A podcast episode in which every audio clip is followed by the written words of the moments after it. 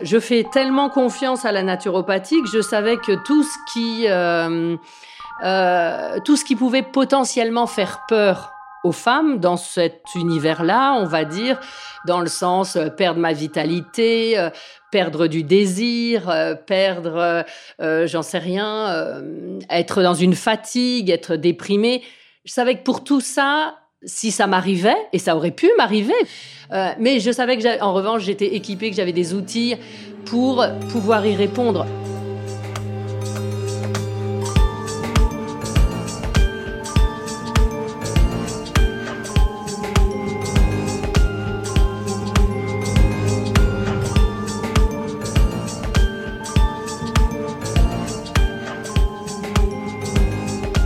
Dans notre société, la ménopause est souvent envisagée de manière médicalisée. On en parle avec son gynécologue ou son généraliste afin de remédier à ce qui est perçu comme des défaillances hormonales. Mais la ménopause est pourtant un phénomène normal. Plutôt que de parler de défaillance d'hormones, qui distille une idée d'échec, il vaudrait mieux parler plus factuellement de leur arrêt. De même qu'à l'adolescence, le corps s'adapte au fait de devenir fertile, à la ménopause, il s'adapte de nouveau à l'arrêt progressif de cette fertilité.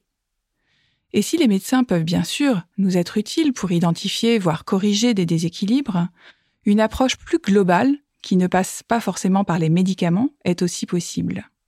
Je suis convaincue que, pour rétablir l'harmonie dans notre corps, nous devons commencer par écouter ce qu'il a à nous dire.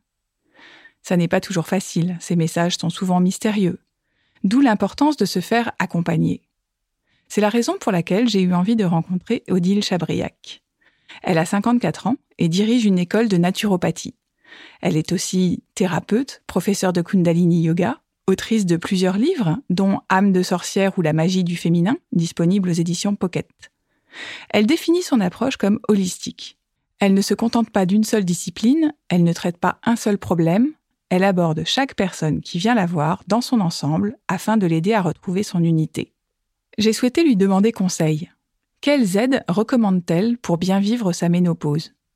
Quels moyens naturels sont à notre disposition pour aborder sereinement cette étape de vie?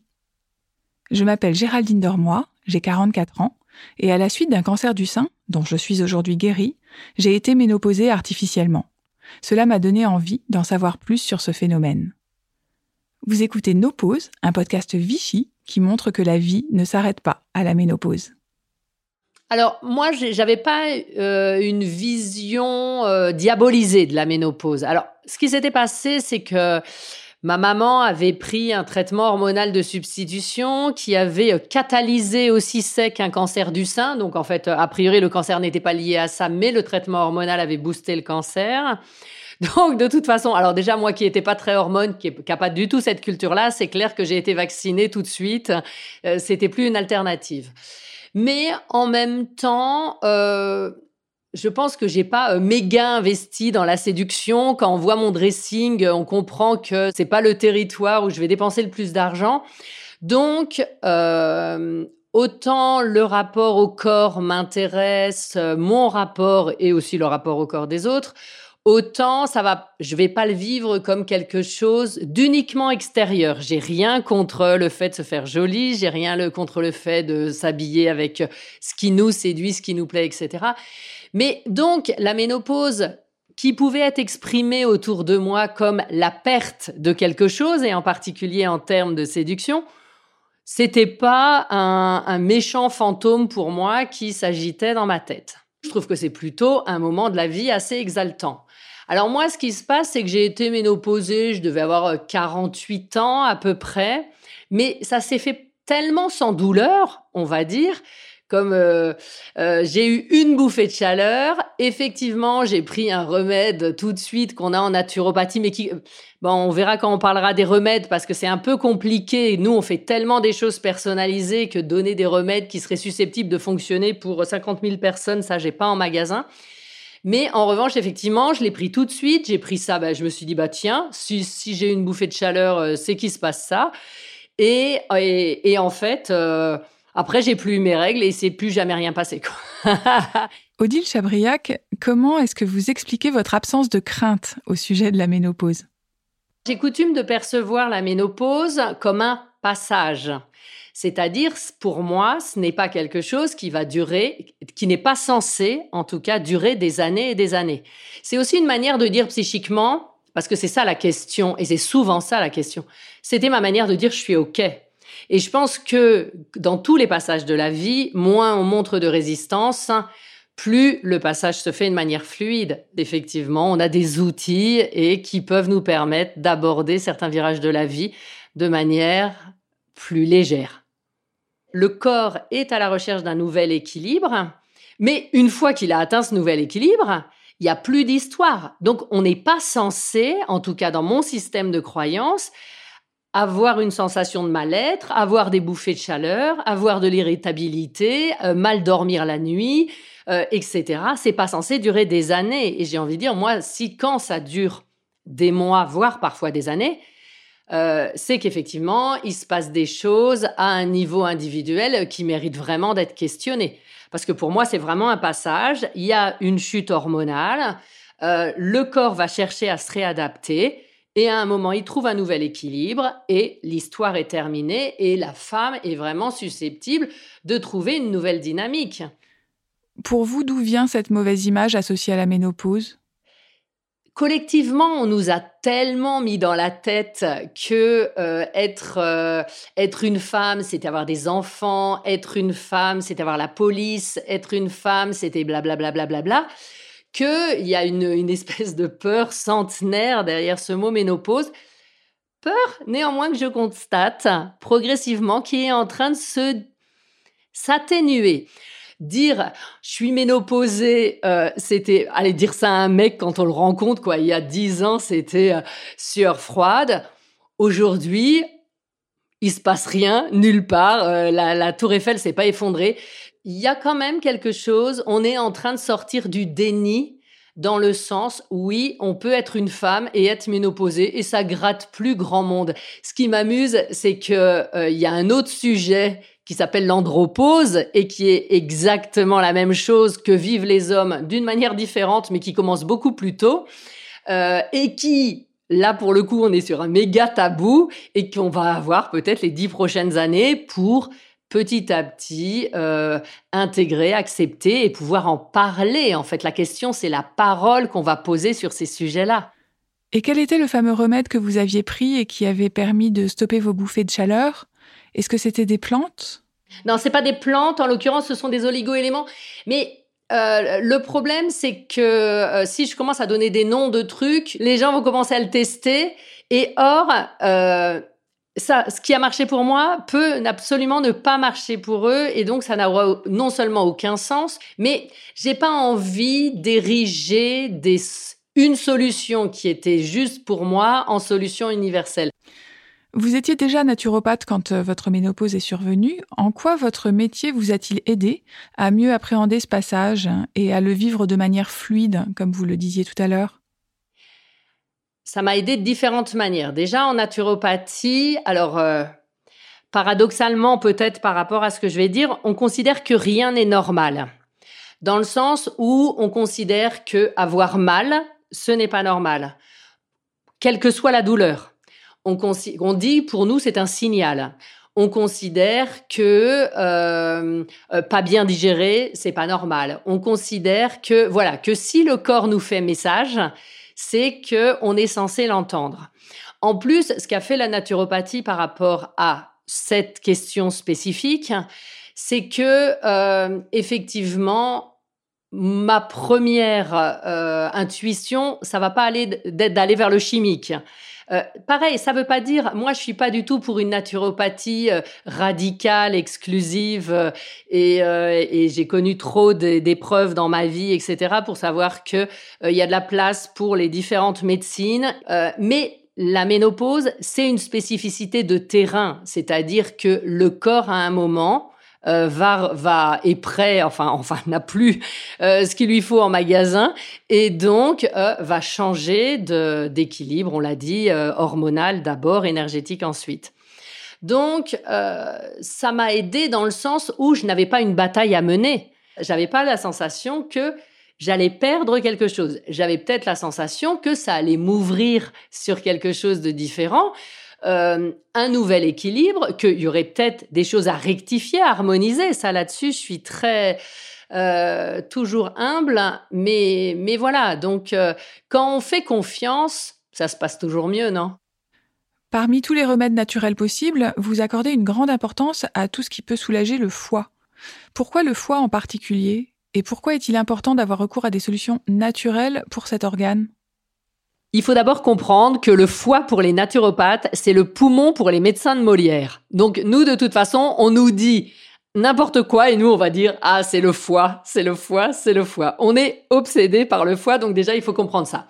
Après, au niveau de de la ménopause, ce qu'il faut comprendre, c'est que c'est le foie qui est chargé dans l'organisme de dégrader les déchets pour pouvoir les évacuer. Et donc, en particulier, c'est lui qui est chargé de dégrader les hormones qui circulent et qui vont circuler un petit peu de manière aléatoire au moment de la ménopause, c'est-à-dire il va y en avoir trop, pas assez, trop, pas assez, voilà. Et c'est cette euh, situation en dents de scie qui va générer de l'inconfort. Donc, euh, et donc c'est lui qui est chargé de les dégrader puis de les éliminer. Euh, à la puberté, on a un foie de compétition. Sauf que quand on a autour de la cinquantaine, surtout une femme, elle a plus du tout un foie de compétition. Pour bien comprendre ça, ce qu'il faut comprendre, c'est que le foie, il n'aime rien. Le foie, il n'aime pas les excès de sucre, il n'aime pas les excès d'alcool, il n'aime pas la pollution, il n'aime pas le tabac, il n'aime pas les excès de médicaments, il n'aime pas avoir froid. Donc la seule chose qu'aime le foie, c'est ce qui est vert, ce qui est vert et ce qui est vert et avoir chaud. Donc, euh, une femme qui arrive à 50 ans, bah, qui a été malade, euh, j'en sais rien, qui a pris la pilule pendant 15 ans, euh, qui a fumé, qui... Bah, son foie, si elle n'en a pas pris soin, et je me permets bien d'ajouter si elle n'en a pas pris soin, parce que c'est très facile de prendre soin d'un foie, c'est ça le pire, eh ben Là, le foie, il est vite dépassé par les, événements et quand il va voir arriver ces œstrogènes qui commencent à arriver de manière totalement aléatoire, euh, il va plus savoir quoi faire et euh, ça va générer des tas de choses. Ça peut générer euh, du mal-être, de la colère, des sensations de nausée, mal dormir la nuit, les bouffées de chaleur.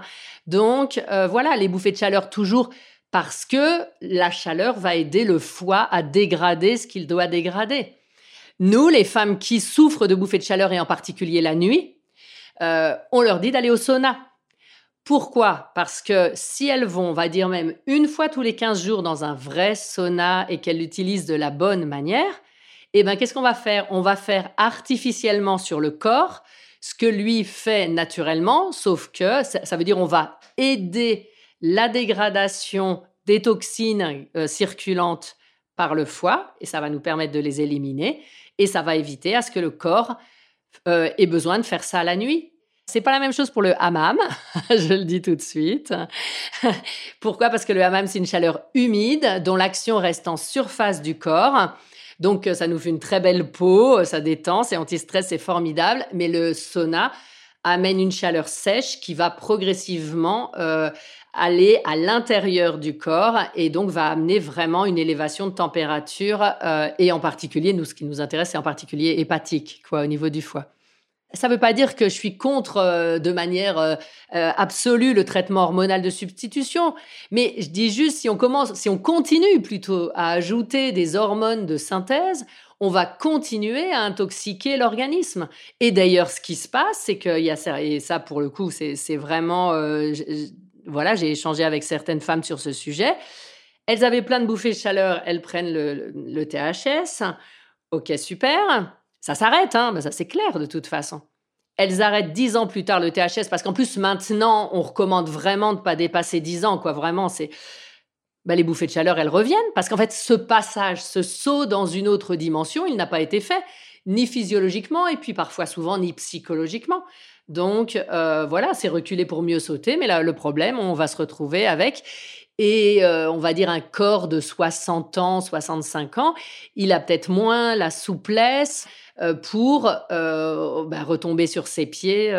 donc voilà, est-ce qu'il vaut pas mieux le faire Après, moi je dis c'est chacun sa liberté là-dessus, j'ai pas de souci. Je veux dire chacun choisit le chemin qu'il peut et, vivre, c'est suffisamment engageant et compliqué pour qu'on, voilà, que je vienne pas mettre mes jugements là-dessus. C'est Pour vous, le sport peut avoir un réel impact bénéfique sur la ménopause. Est-ce que vous pouvez nous en dire plus? En naturopathie, nous, on dit qu'on a trois techniques majeures qui sont l'alimentation, l'exercice physique et la psychorelaxation. On va dire tout la, toute la sphère de la psychologie et toute la sphère de la relaxation. Et dans cet ordre-là. Néanmoins, je suis convaincue que la première technique naturelle de santé, c'est l'activité sportive et que nous avons besoin de mouvement, que nous sommes des animaux vivants et que euh, aller contre ça, c'est vraiment aller contre la vie à l'intérieur de nous. Plus on vieillit, plus c'est vrai. On, sait, les études le montrent très bien, qu'on peut faire du muscle jusqu'à 90 ans. La question, c'est que ce sera plus difficile d'en faire à 90 ans. En revanche, si on a un certain patrimoine ou matrimoine, on va pouvoir euh, s'appuyer dessus. Et euh, donc, plus tôt c'est fait, mieux c'est. Au niveau physiologique, c'est plus facile de reconstruire un muscle s'il y a déjà eu un muscle antérieurement mais euh, pas seulement au niveau physiologique. Moi, je pense que c'est aussi une sorte d'empreinte, une inscription psychique qui est d'être dans le sens de l'effort et de faire confiance à son corps, de savoir que si on le sollicite, au bout d'un certain temps, il va nous amener là où on a envie d'aller. Donc ça, c'est une première chose importante. Et après, si la question est le sport, c'est bon pour quoi? Mais en fait, le sport, c'est bon pour tout. C'est-à-dire que oui, ça va faire du muscle, oui, ça va protéger nos os, mais ça va nous permettre aussi de... Euh, ça a un très bon rôle de compensation par rapport au stress. Donc euh, voilà, c'est très déstressant. Or, euh, on va la cinquantaine, c'est quand même un âge où le stress a, encore un, impact majeur sur sur le corps, quoi. Et donc c'est vraiment problématique. Après, ça nous permet de mieux dormir la nuit. Ça nous permet de, donc de faire du muscle, donc de faire que euh, notre consommation énergétique, même au repos, est plus élevée. Donc effectivement, ça permet de d'éviter de trop prendre de poids, en particulier dans les périodes de passage. Euh, le, sport va être bénéfique justement pour le foie, pour la peau, pour les intestins. Quoi, ça va de toute façon potentialiser l'ensemble du fonctionnement du corps. Alors une fois qu'on a dit ça, le mieux est aussi l'ennemi du bien. Trop de sport, ça peut aussi être névrotique. Et on peut aussi être dans une forme de déni du temps qui passe en voulant en faire plus, plus, plus. Et euh, genre, euh, euh, je fais mon marathon à 60 ans. Je pense qu'on peut tout à fait faire un marathon à 60 ans. J'ai pas de problème là-dessus. Mais ce que je veux dire, c'est est-ce que ça me correspond? Est-ce que ça correspond à mes besoins, mes limites? C'est peut-être aussi toute la question, c'est est-ce que je le vis dans un choix intérieur parce que ça me parle, ça me fait vibrer et que euh, je trouve le sport ou la pratique sportive qui me correspond. Euh, la danse, euh, le yoga, j'en sais rien quoi. Peu importe, la course à pied, hein, j'ai rien contre rien. Ou est-ce que je le fais parce que c'est une manière que je crois de lutter contre le temps qui passe et euh, comme s'il y avait une forme de course en avant. Euh, bon, ben là, on perd toujours quand on est dans la course en avant, de toute façon. Donc voilà, donc c'est toujours est-ce que je le vis de l'intérieur, dans le respect de moi et dans le respect de mes limites, ou est-ce que je le vis de l'extérieur euh, parce que je veux ressembler à une image collectivement valorisée et et que bah non, j'ai le droit aussi d'avoir 50 ans et d'être fatigué, parfois d'en avoir ras-le-bol et et finalement, est-ce que c'est si grave, quoi? Le sport est donc particulièrement important, mais à l'inverse, le repos aussi, j'imagine. Car cette période de la ménopause peut aussi être assez éprouvante quand même. Je suis tout à fait d'accord. Alors, la ménopause est particulièrement un temps où on a besoin de se poser parce que comme il y a une nouvelle configuration intérieure qui s'inscrit, elle est physique et psychique. Euh, on a une nouvelle perception des choses, on a une évolution de la libido, et la libido vraiment dans le sens de pulse de vie. Euh, donc, on, sent bien qu'on n'est plus dans la même euh, dynamique, le, même schéma que celui dans lequel on était avant. Et sinon, on est presque déstabilisé par soi-même. Donc, il est peut-être temps de se donner un temps, d'adopter ou de rencontrer la nouvelle personne qu'on est. Et ça, ça nécessite quoi Il y a une notion de temporalité euh, qui est vraiment importante. Et en plus, c'est une notion de douceur, se donner le temps du passage. Parce que moi j'avais vécu suffisamment de passages justement avant pour que peut-être celui-là j'avais pas besoin psychiquement euh, qui m'impacte de manière forte, mais j'ai vraiment eu tous les autres avant. Donc euh, la crise du milieu de la vie, moi je l'ai fait très très très bien. Donc euh, se donner ce temps de retirance intérieure ou extérieure d'ailleurs, pour après revenir transformer pour jouer un nouveau rôle social. Mais voilà, se donner le temps de, la transformation, quoi. Vous venez d'écouter la naturopathe Odile Chabriac dans le podcast No Pause des laboratoires Vichy. No Pause est un podcast proposé par les laboratoires Vichy, produit et réalisé par Madame Figaro et 14 Haussmann. Soukaina Kabal a fait le montage, Marine Kéméré a composé la musique et Olivier Baudin était en charge du mixage. Parce que la vie ne s'arrête pas avec la ménopause, mais qu'elle prend un nouveau sens, retrouvez les conseils des expertes et les témoignages de personnalités interviewées dans le podcast No Pause sur Apple Podcast, SoundCloud, Spotify, Deezer, YouTube, ainsi que sur le site des laboratoires Vichy et sur l'application de Madame Figaro. Merci de nous avoir suivis.